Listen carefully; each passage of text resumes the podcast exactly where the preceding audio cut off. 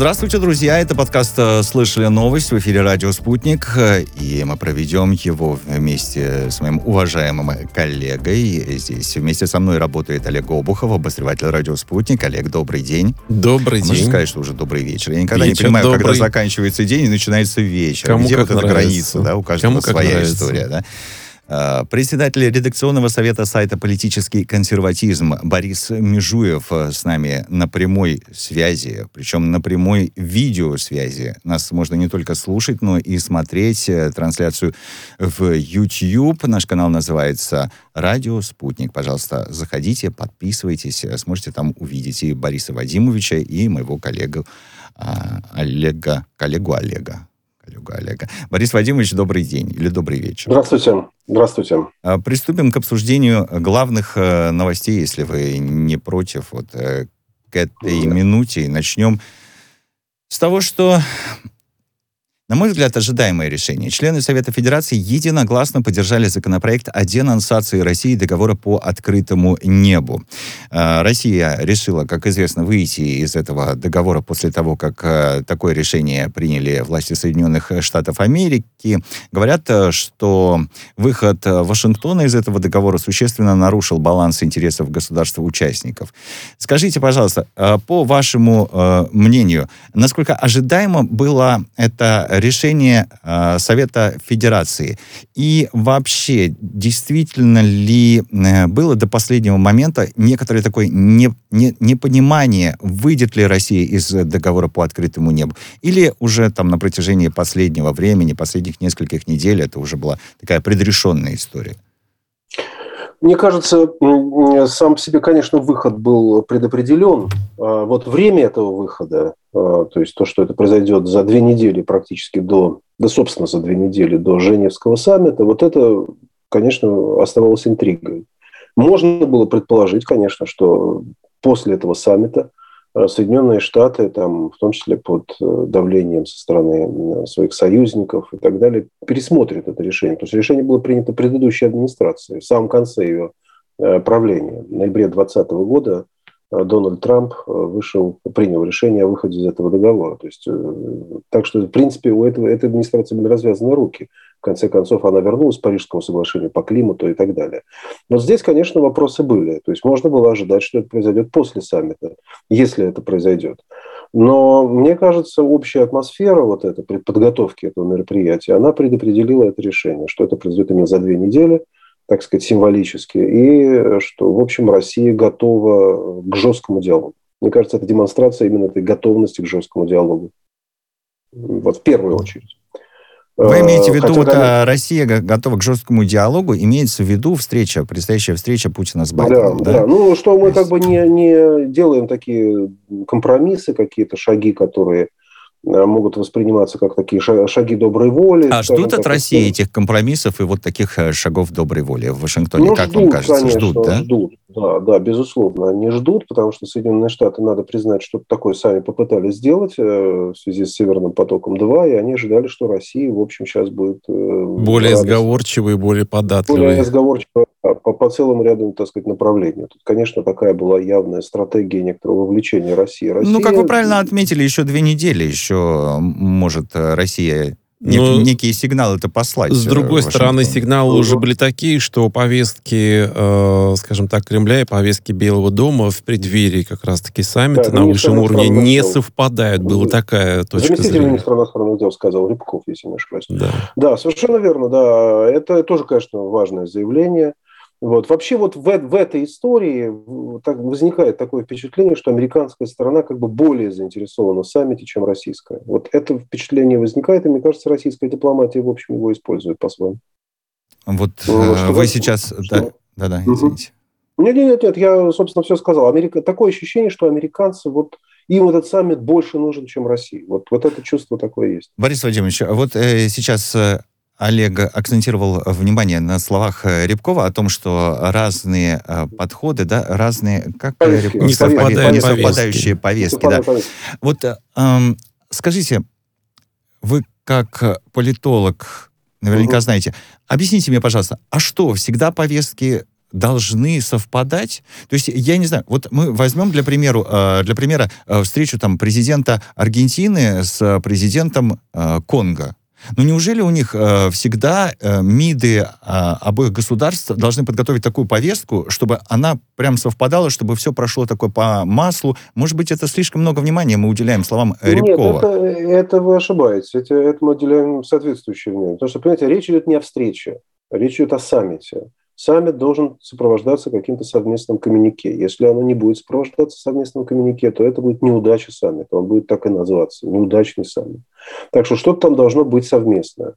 Э, если стороны высказываются, что, в общем, они хотят говорить о разном, так скажем, в этом смысл, то это, разумеется, означает, что идет очень серьезная притирка. Это еще не означает, что саммит будет неудачным. Может быть, как раз он будет очень удачным. Но, тем не менее, то, что притирка очень жесткая – и эта жесткость э, публичная, она опубличивается, это, конечно, важный факт.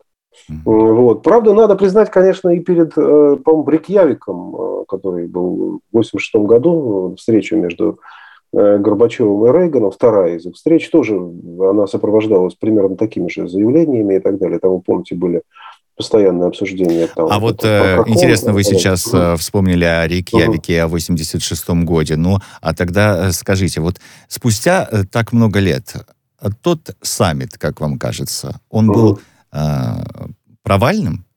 Или ну, формально, он... да. да. Формально провальным. Да, провальным. формально никакого совместного коммюнике не было. Стороны разошлись взаимными обвинениями по отношению к друг другу. Эм, э, Михаил Хорошо, а давайте так. А мог да. ли он быть другим тогда в 86 году? Вот сейчас, глядя ну, из 21 он, он, он уже был потом другим, уже были последующие ну, встречи, потом, неинтересно. другими. Вот. Просто он был самый драматический, потому что там было принято решение практически о ликвидации всего ядерного оружия. То есть стороны пришли к какому-то фантастическому соглашению, но затем э, со стороны, так сказать, американских ястребов произошли определенные действия, в результате чего эти соглашения были торпедированы. Вот. И, ну, в общем, конечно, он формально кончился провалом, но в общем, на самом деле, может быть, даже, вот я сейчас хочу сказать, что потом-то было что-то хорошее, но это потом были уже все-таки уступки советского руководства американскому. А вот тут бы действительно могло бы быть что-то больше, чем просто односторонние российские, советские, прошу прощения, уступки.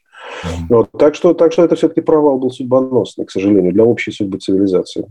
А, ну хорошо, в, в прошлое... Надеюсь, этот не будет. Да, мы тоже надеемся. Но э, сейчас э, поговорим тогда о предстоящем саммите. И наверняка там будет э, поднята э, тема событий в Беларуси. Э, э, конечно. Украина... Украина пригрозила Беларуси санкциями в случае полетов в Крым самолетов Белавиа накануне. Лукашенко говорит, что прорабатывается такой вопрос. И вообще Белорусы хотят э, летать э, в Крым, почему бы Белавиа туда не летать? Накануне мы говорили с э, экспертами, с политологами по этому поводу. Нам говорят, подождите, для э, того, чтобы Белавиа э, полетела в Крым, сначала Лукашенко должен э, признать, что Крым российский. Он так этого и не сделал. Я, по крайней мере, не помню. Ты помнишь? Не такое? было такого. не было, да. Нет, То есть, а самолеты было, он... Да, да, а самолеты он туда уже хочет сейчас отправлять. Но вот Украина пригрозила Белоруссии санкциями. Мне это немного странно, потому что э, все, белорусским самолетам уже нельзя летать над Украиной. Э, украинским самолетам сам, сам Киев запретил летать над э, Белоруссией. Ну, э, то есть и, и, и что? Это заявление ради заявления? И, или действительно Украине ну, есть это чем... Заявление, да. мне, мне кажется, нечем. Вот мне, может быть, я, я ошибаюсь, но мне кажется, конечно, экономические контакты такие, они серьезные. Вот, но они все-таки не носят судьбоносного для обоих стран э, вот, характера, особенно для Беларуси. Я не думаю, что Лукашенко, когда он будет принимать это решение или не принимать, он будет руководствоваться вот именно этим э, значит, шантажом Украины. Разумеется, сейчас для него самое главное – это выстроить отношения с Россией так или иначе. При этом он пытается, в общем, оттянуть какие-то окончательные решения, в том числе по поводу признания Крыма. Я думаю, даже, скорее всего, будет восстановлено авиасообщение э, с Симферополем – но при этом Крым признан не будет. То есть это будет самый последний, может быть, шаг. То есть вот такие шаги будут постоянно совершаться. Я думаю, туристический поток будет большой из Беларуси в Крым, там можно ожидать. Ну, в принципе, уже были такие сообщения, Борис Вадимович, что, собственно говоря, турпоток достаточно сильно может увеличиться, если вдруг авиасообщение между Белоруссией и Крымом будет. А возможен ли такой вариант, что не Белавиа будет летать, а какая-нибудь альтернативная белорусская авиакомпания, и тогда Белавиа ничего, никакие санкции грозить не будут? Подожди, но Белавия сейчас грозят санкции по другим причинам, не в силу этого. То, что вот тут весь вопрос заключается в том, будут ли эти санкции окончательны. То есть разрешат ли Белавия вообще летать там куда-то за пределы, значит, э, ну, во всяком случае, на, на запад, так скажем, да? Угу. Вот, поэтому, я думаю, этот вопрос будет связан именно с этим. То есть э, если Белавия столкнется с широким афронтом, и Белоруссия в целом, то я думаю, там дальше уже, в общем, проблем не будет больших. Это будет уже не То есть, значения. в принципе, если вдруг какие-то санкции возникнут, э, с той же, со стороны той же Украины Белавиа, по большому счету, терять нечего. Ну, будет думаю, она летать, да. не ну, будет понятно, она летать? Ну, поня- понятно, что летать в Крым в обход территории Украины будет довольно сложно, но, в общем, ничего. Концов, да, можно, ну, можно что там сложного? Ну, сейчас же летают угу. из э, Санкт-Петербурга вот так вот вот так вот как-то да, облетая да, восток Украины. Э, пожалуйста, да. Э, друзья, наши зрители, слушатели, э, присоединяйтесь к обсуждению в YouTube. Вот интересный комментарий. Лукашенко так испугался украинских санкций, что картошка подешевела. Ну, вот так вот комментирует наш разговор наши слушатели и зрители. Давайте, я, знаете, хотел еще м- спросить вас, если это будет слишком личный вопрос, вы, пожалуйста, не отвечайте. Но я большинству наших э, собеседников его задаюсь.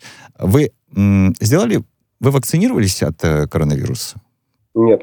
Нет. Нет. А у вас принципиальная позиция по этому поводу? Или там, нет, например, нет. вам нельзя, ну, как бы не рекомендуют доктора? Ну, то есть это немного разные. Ну, вот это вопрос немножко действительно такой. Хорошо. Да, есть, э, доктора мне как раз рекомендуют, я бы сказал. А, но ну вот. есть такая... Ну, вы знаете, я собираюсь вакцинироваться а, в течение Ну, это июня, все собираетесь, значит, что, это уже да. хорошо. А так вы... Что, принципиальной позиции нет. А, а вы э, между вакцинами выбираете? Вы знаете, нет. Нет?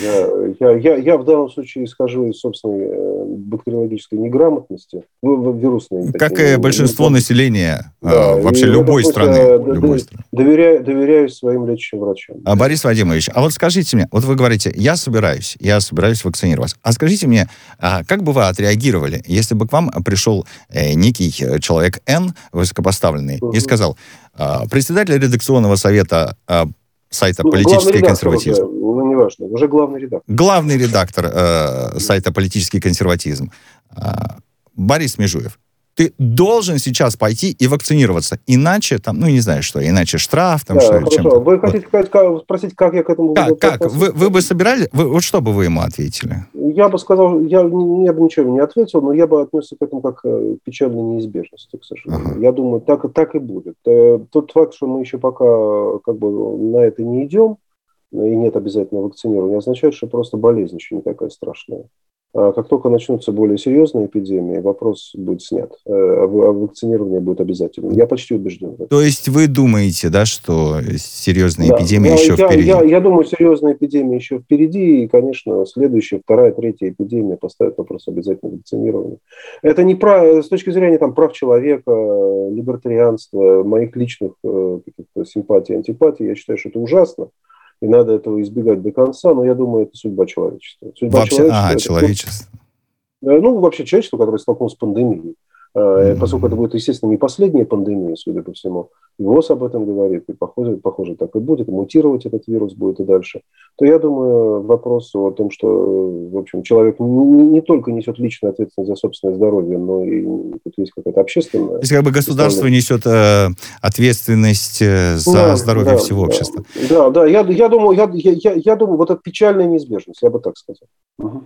Скажите, а как вы э, на протяжении всего этого времени, мы там чуть-чуть попозже, если вы позволите, э, если вы позволите, позволит нам время, поговорим э, о фейках, которые сопровождают э, весь этот э, коронавирус на протяжении последнего года. Но как вы, например, относитесь, относились к информации, что э, коронавирус был разработан в неких лабораториях, вот и внезапно попал в наш мир, там, не знаю, по ошибке специально. Ну, это ну, же я об этом слышал, я об этом слышал в самые первые дни появления коронавируса. И люди, которые, ну, в общем, как бы, которым я доверяю в этом вопросе, лучше меня понимающие, они говорили мне, что ну, 50% или даже больше процентов, что это, скорее всего, так и есть. Это первое. То есть mm-hmm. вероятность такого Э, ну, само появление это в Ухане, то есть в городе, где происходили подобные лабораторные исследования, конечно, это подтверждал. Ну и вообще по, по всему профилю этого вируса, так говорилось. Но что касается последних бросов, вот что касается вот э, сообщений британской разведки, то, что американцы об этом говорят, я думаю, это носит э, политический характер. Я думаю, вот э, реально сейчас какая-то объективная информация по поводу происхождения коронавируса, она вряд ли возможна. Все имеет политический характер. Поскольку Соединенным Штатам в настоящий момент нужно как бы, ну, в общем, они занимают ясно антикитайскую позицию. Им нужно продемонстрировать, э, что, в общем, Китай представляет собой определенную опасность. И желательно и Россия, чтобы тоже это признала, что есть определенная опасность такая всему человечеству, исходящая от Китая, от какого-то, значит, там, от их лаборатории, от их нерадивости. Они не говорят, что это сознательно, что это вот в силу плохого контроля за лабораторными исследованиями там, и так далее. Случайность Произошло такая. такая. Случайность mm-hmm. такая, да. Но случайность обусловлена в том числе и видимо. Ну, складывается еще ощущение того, что Соединенные Штаты следы хотят замести, потому что несколько было сообщений о том, что э, как раз-таки вместе с китайскими учеными да, да, сотрудничали да, американские, да, да. и как раз-таки в 2017 году это было отмечено, и что там были причастны к этим э, исследованиям какие-то американские фонды, которые имели немалые... Знаете, моя версия, я, я исхожу из того, любое сообщение, исходящее от официальных лиц, ну, так скажем, не будем считать только российские по понятным причинам, они все носят политический характер. То есть э, и то, что китайцы сейчас скажут, что это произошло в силу тех или иных причин, и то, что и американцы, и британцы, э, правда, объективная правда, я думаю, что никогда не будет установлена. Реально все, вот, если, условно говоря, сейчас какая-то информация придет, она будет обязательно просмотрена через фильтр политической необходимости. Вот вы говорите, э, правда никогда э, угу. мы не узнаем. Объективная а вот, правда. Да, вот мы... мы даже не узнаем то, то или иное сообщение, правда это или нет. Оно будет, может, правдиво, а может и нет. Но у нас не, не будет критерия. Узнаем. Вот узнаем. Сейчас не угу. про коронавирус немножко, да, но угу. э, под прикрытием учений Сибриз э, НАТО поставит на Украину современное оружие. Об этом официальный представитель угу. Минобороны э, Коношенков Э, сказал. Его наши коллеги из РИА Новости цитируют. Вот мы же узнаем рано или поздно правду. Мы же поймем, э, будет действительно ли поставлено оружие под прикрытием этих учений на Украину. И более того, ну, скорее всего, будет поставлено. То есть, ну, скорее всего, будет, вопрос... скорее всего, оно и будет, и было, и будет поставлено. Ну, будем надеяться, что оно не будет использовано. Это правда. Но поставлено, конечно, будет. Мы прекрасно понимаем, существует тысячи способов поставить оружие вот, своим союзникам, даже без какого-то специального значит, постановления Конгресса по этому поводу, понимаете, mm-hmm. даже без какого-то специального бюджетного финансирования этого вопроса. Есть тысячи возможностей, это они будут, конечно, э, те так или иначе использованы. Безусловно. Ну, то есть, очевидно. в принципе, все, все это понимают. Все это понимают. Да, абсолютно, да, что... конечно, все это понимают. Опять же, ну, мы понимаем, что сейчас э, идет такое вот выдвижение претензий к Соединенным mm-hmm. Штатам. Э, и это, в частности, одна из претензий. Ну, конечно, такие поставки происходят очевидным образом. А это вот, связано, а, вот мы, мы вернемся к тому, с чего начали, это связано тоже с предстоящей встречей, вот как вы считаете? Я думаю, да? ну, ну, конечно. Да? Мы, мы сейчас ну, мы видим, как усиливается количество, так сказать, каких-то взаимных претензий с их стороны по поводу там, наших прав человека там, и так далее, и наши претензии по отношению к ним. То есть это вот такой набор претензий, который должен как-то либо чуть-чуть разрешиться на этой встрече, либо, к сожалению, эта встреча кончится ничем. Вот вы бы как оценили, Борис Вадимович, у кого, э, скажем так, претензии более качественные, более, скажем так... Ну, я патриот своей страны и скажу из того, что, э, разумеется, Россия, ну, как бы, Соединенные Штаты несут ответственность за тот мир, который они построили после распада Советского Союза. Тут все недостатки значительной степени этого мира, э, которые мы испытываем, они, конечно, связаны с тем, что у этого мира был вот такой хозяин который так распорядился наследием своей победы, э, что в результате в этом мире оказалось некомфортно ни Китаю, ни, ни России, ни многим мусульманским странам, во многом европейским союзникам Соединенных Штатов было там некомфортно, Латинской Америке и так далее. То есть, конечно, американцы несут за это основную ответственность, за расширение НАТО, вопреки доброй воле, собственно, советского руководства, разрешившего вступить в НАТО Восточную Германию, ну и так далее. Ну вот, поэтому, конечно, их основная вина, их такая базовая вина. А все остальное, это уже, понимаете, это детали.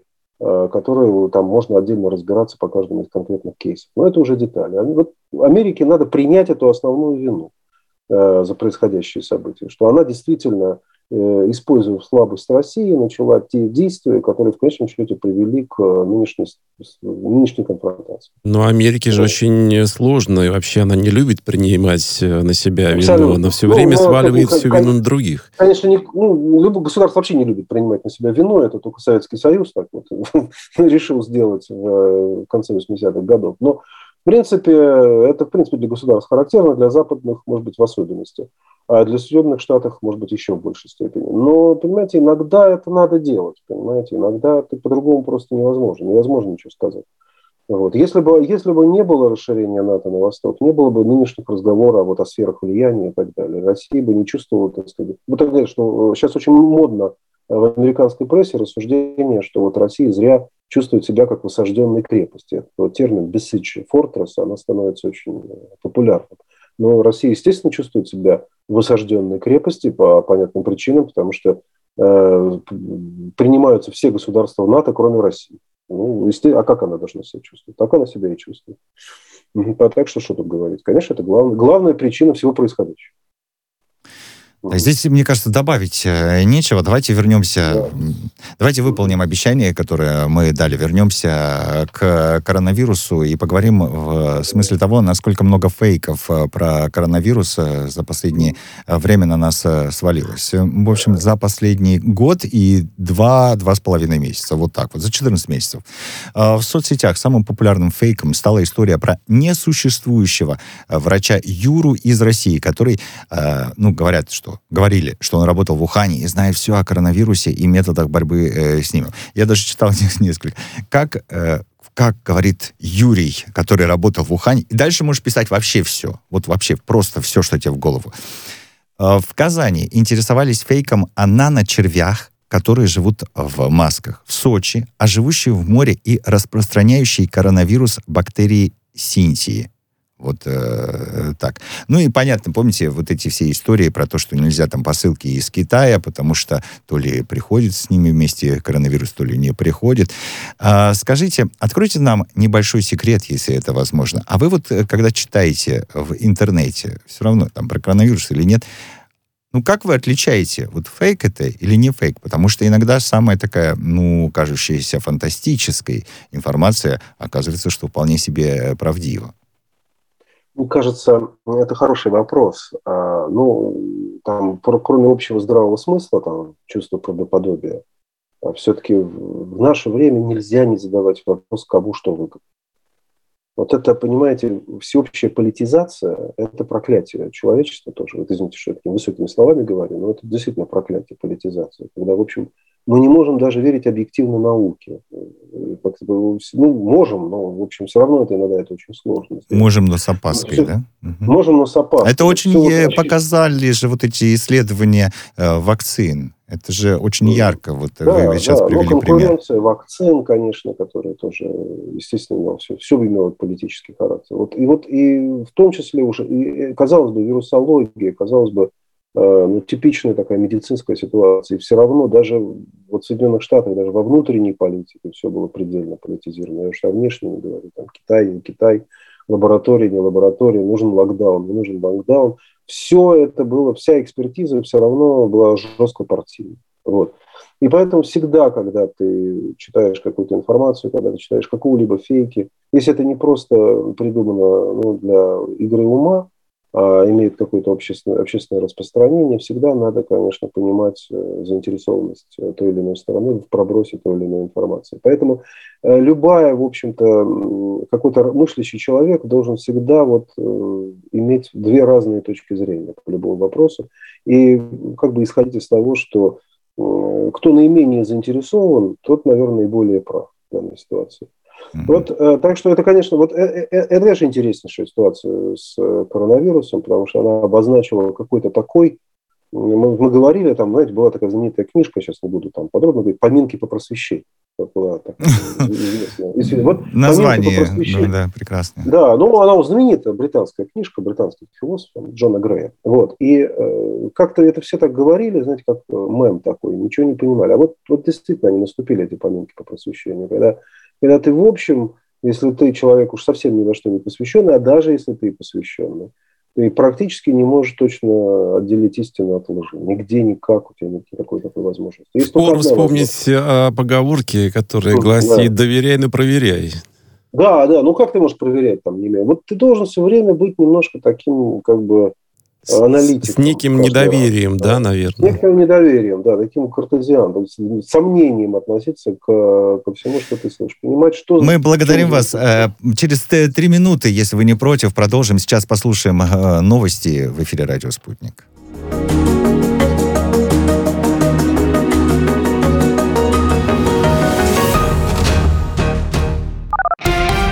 Радио «Спутник». Новости студии Дмитрий Михеев. Здравствуйте. Белоруссия получила второй транш госкредита от России на миллиард долларов. Об этом сообщил Минфин Республики.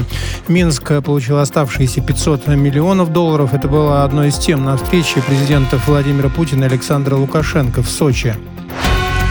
Исторический максимум обновил российский рынок акций. По данным торгов он поднялся выше 3800 пунктов по индексу Мосбиржи. Помогает дорогая нефть. Цена марки Brent растет на 1% до 71 доллара за баррель. Включить спутник ВИЭ в ковид-паспорта Евросоюза призвал на полях Петербургского экономического форума губернатор итальянской области Апулия Микеле Эмилиано. По его словам, привитые вакцины люди смогут свободно путешествовать по Европе. В Евросоюзе 1 июня в тестовом режиме заработала электронная система проверки коронавирусных сертификатов, что э, дает э, возможность государствам-членам подключаться к общей европейской программе и постепенно начать выдачу электронных электронных сертификатов. Украина в прошлом году закупила в России товары и услуги на 6,7 миллиардов долларов. Об этом сообщил замглавы администрации Кремля Дмитрий Казак. Он подчеркнул, что Киев объявил Россию агрессором, но не отказывается от российской продукции. По словам Казака, экс-президент Петр Порошенко и другие приближенные к властям украинские олигархи платят за продукцию, производимую в России. Россия использует эти деньги в том числе для помощи Донбассу Донбассу. Также Украина за 2020 год купила 16 миллиардов кубометров российского газа реверсом из Европы. Об этом сообщил вице-премьер Александр Новак. Иностранные граждане в будущем году получат полтысячи грантов на обучение в российских вузах. Спутник сообщает, что проект подготовлен правительством России. Гранты станут ежегодными для граждан стран СНГ, Балтии, Грузии, Абхазии и Южной Осетии. В этом э, году уже поступило более 40 тысяч заявлений от абитуриентов из-за рубежа. При этом квота составляет 18 тысяч человек. В будущем году она вырастет до 23 тысяч. Рецепт приготовления запеканки со спаржей нашли в реестре законов Бельгии. Юрист Морган Моллер открыл это, когда изучал указ о ценах на лекарства и другие медицинские товары. В рецепте 6 пунктов, а в конце пожелание приятного аппетита. Моллер написал свои находки в Твиттер. После этого рецепт сайта удалили, а управляющий редакция заявил, что запеканка со спаржей оказалась среди законов случайно.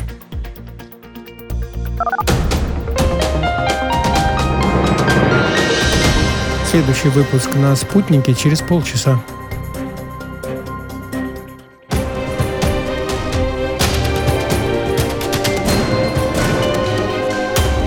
Радио «Спутник». Говорим то, о чем другие молчат. Вчера по телеку видела.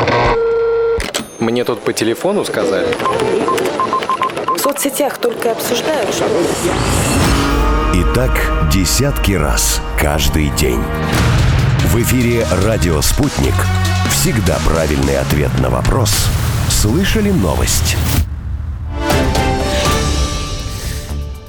Здравствуйте, это подкаст э, «Слышали новости». Главный редактор сайта «Политический консерватизм» Борис Межуев с нами на прямой связи. Обсуждаем главные новости к этому часу. Борис Вадимович, сейчас хотели поговорить э, с вами о возобновлении переговоров э, в Вене по иранской ядерной программе. Прочитал я это сообщение сегодняшнее и понимаю, что вот мало что изменилось. Совместная комиссия э, сов, э, хочет убедить США снять санкции с Ирана. Тегеран э, просит прекратить обогащение урана до высоких уровней. США не соглашаются, Тегеран тоже не соглашается. Ну, это э, первый э, вопрос по этому поводу. Ну, а, собственно, нужны ли переговоры в Вене тогда по этой иранской ядерной сделке, если вот все стоят на своих э, позициях? Более того, а, Совет Стражей Конституции в Иране утвердил список э, допущенных э, к участию в президентских выборах э, в Иране. И фаворит гонки Ибрахим Раиси, об, о нем многие наслышаны, это ультраконсерватор. Так вот, ультраконсерватор не просто так пользуется популярностью, насколько мы понимаем, потому что чем больше давят на Иран снаружи, тем более ультраконсервативным более ультраконсервативные политики внутри страны набирают популярность. Это вполне естественно, потому что, понимаете, даже, даже если это такой, знаете, фигура такая, знаете, условная, даже если, а, даже если предположить, что Байден реально хочет вернуться к иранской сделке, допустим, он действительно этого хочет, а, то мы прекрасно понимаем, что его там, администрация существует 4 года, и дальше большие вопросы, что с ним будет. Э, очень большая вероятность, что республиканцы вернутся в Конгресс в 2022 году и в Белый дом в 2024 году, в 2025 году, именно после выборов. Э, сейчас, э, хотя у Байдена ситуация такая электорально неплохая вроде бы, но все равно, в общем, политически он под сильным прессингом со стороны, так сказать, оппозиции и республиканской. И республиканцы, кто бы там ни был от них, любой, какой бы политик их не представлял, будет это сторонник Трампа, будет это противник Трампа, обязательно выйдет опять из иранской сделки. Э, понимаете, и, конечно, Иран не хочет идти на какие дополнительные уступки. А Байден все-таки считает, что он должен вернуться, то есть Америка должна вернуться вот, значит, за стол переговоров к этой иранской сделке, э, что если Иран все-таки пойдет на какие-то дальнейшие смягчения, там, в том числе по поводу обогащения урана, если он прекратит это уже начавшееся вот это обогащение, которое он начал после выхода из сделки, вот, и там немножко изменит свое региональное политическое поведение. То есть вот э, э эти противоречия очень серьезны, мне трудно себе даже представить, как они будут разрешены. Э, тем более, как вы говорите, что консерваторы наступают, и, скорее всего, значит, нынешний президент Рухани уйдет, и его сменит вот этот вот самый консерватор. Скорее всего, так оно и будет. То есть, конечно, перспективы очень туманные, и, конечно, все это, в общем, сейчас больше, под большим вопросом. Хотя можно себе предположить, что именно давление России в этом вопросе может быть решающим как раз.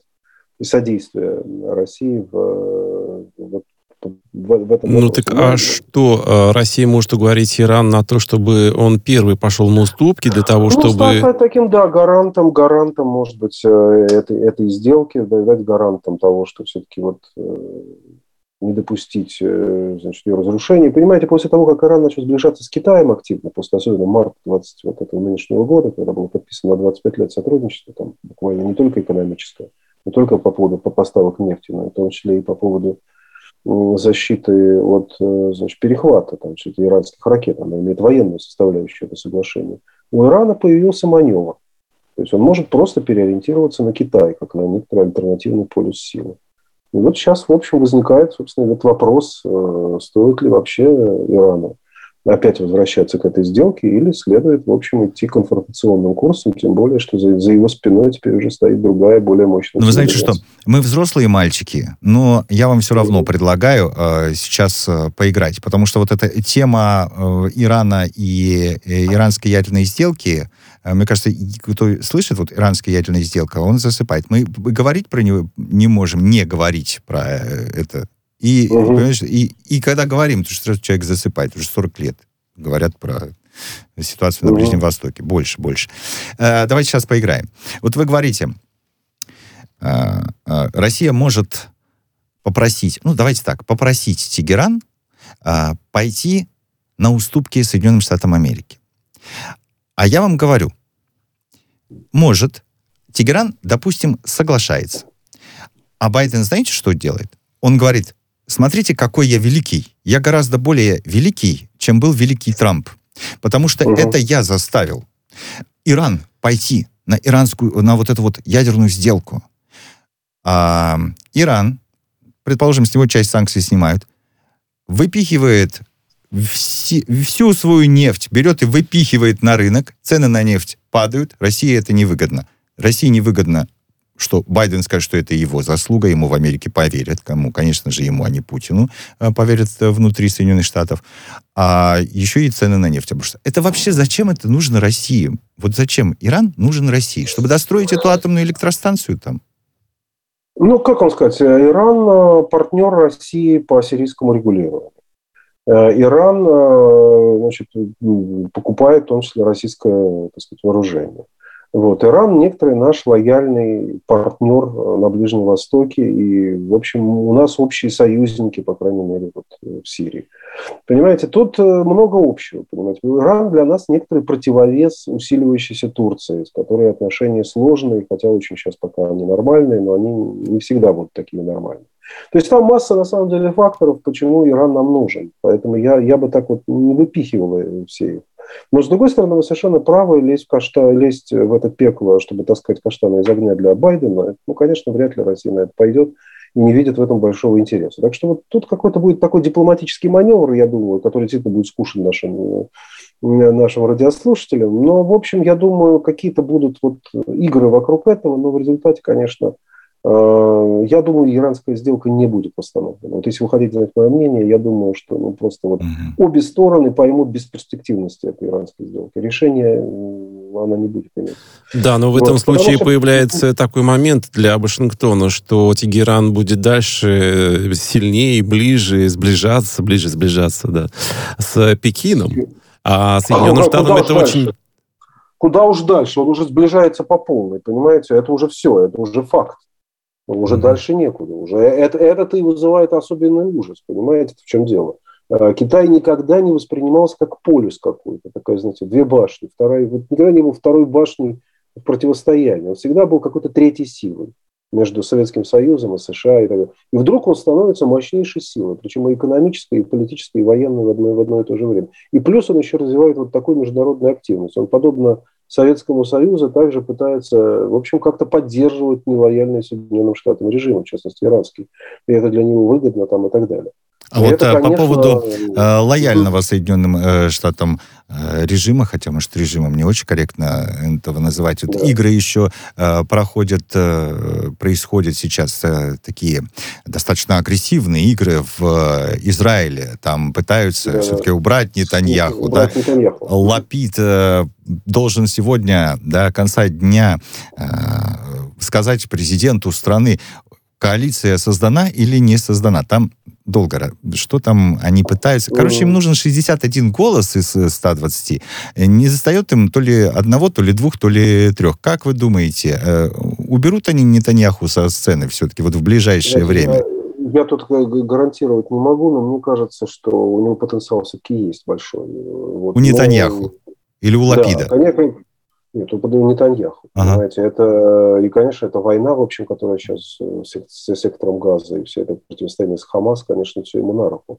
Вот, поэтому я думаю, он будет э, отбиваться как только может, вот, используя все возможности для этого.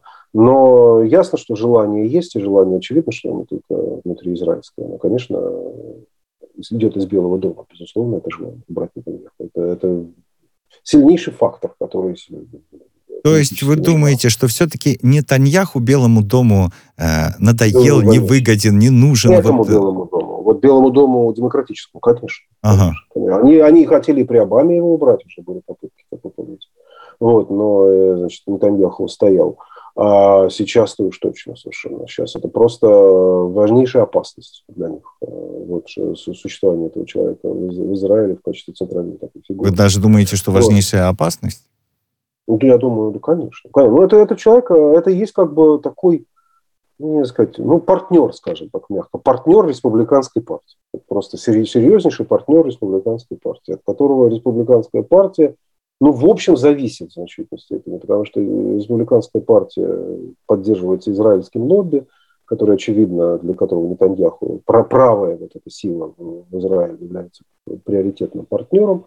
И, конечно, связь тут совершенно очевидна. А демократы, конечно, всегда, в общем, воспринимались как некоторые такие более примирители, они все, все время хотят, э, чтобы не только одна страна была, значит, только, то есть Израиль, но и палестинцы тоже принимали у них интересно. Ну, мы сейчас видим их такую колеблющуюся позицию по вопросу, значит, вот этого конфликта. Они останавливают Израиль, они, собственно, его и остановили, как мы видим, ну, вот военные действия. Вот. И, конечно, ну, Нетаньяху, когда Обама отказался бить по, по Сирии, как вы помните, отказался ударять по Сирии, он выступал в Конгрессе. Все понимали, что это речь э, оппозиционного лидера внутри Америки. Ой, вот теперь еще более интересно, конечно, будет ага. последить за тем, что будет происходить сегодня в Кнессете. А, Борис Вадимович, мы с Олегом благодарим вас за то, что сегодня нашли время пообщаться с нами. Главный редактор сайта «Политический консерватизм» Борис Межуев был с нами на прямой связи. Вы слушали слушали э, в эфире радио «Спутник» подкаст «Слышали новость?»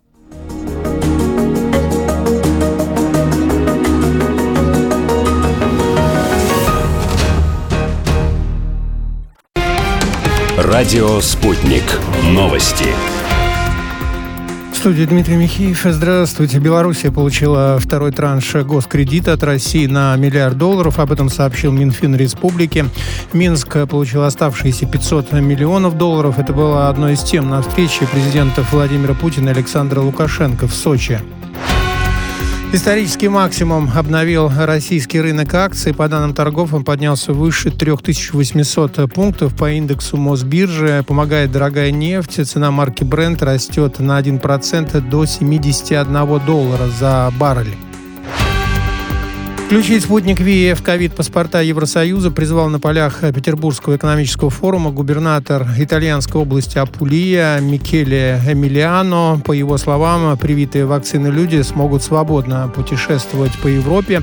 В Евросоюзе 1 июня в тестовом режиме заработала электронная система проверки коронавирусных сертификатов, что э, дает э, возможность государствам-членам подключаться к общей европейской программе и постепенно начать выдачу электронных электронных сертификатов.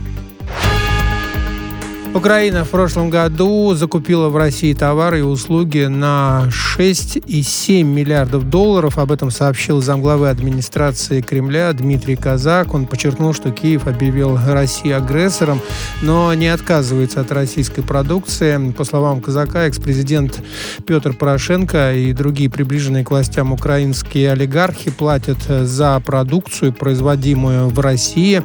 Россия использует эти деньги в том числе для помощи Донбассу Донбассу. Также Украина за 2020 год купила 16 миллиардов кубометров российского газа реверсом из Европы. Об этом сообщил вице-премьер Александр Новак. Иностранные граждане в будущем году получат полтысячи грантов на обучение в российских вузах. Спутник сообщает, что проект подготовлен правительством России. Гранты станут ежегодными для граждан стран СНГ, Балтии, Грузии, Абхазии Южной Осетии. В этом э, году уже поступило более 40 тысяч заявлений от абитуриентов из-за рубежа. При этом квота составляет 18 тысяч человек. В будущем году она вырастет до 23 тысяч. Рецепт приготовления запеканки со спаржей нашли в реестре законов Бельгии. Юрист Морган Моллер открыл это, когда изучал указ о ценах на лекарства и другие медицинские товары. В рецепте 6 пунктов, а в конце пожелание приятного аппетита. Моллер написал свои находки в Твиттер. После этого рецепт сайта удалили, а управляющий редакция заявил, что запеканка со спаржей оказалась среди законов случайно.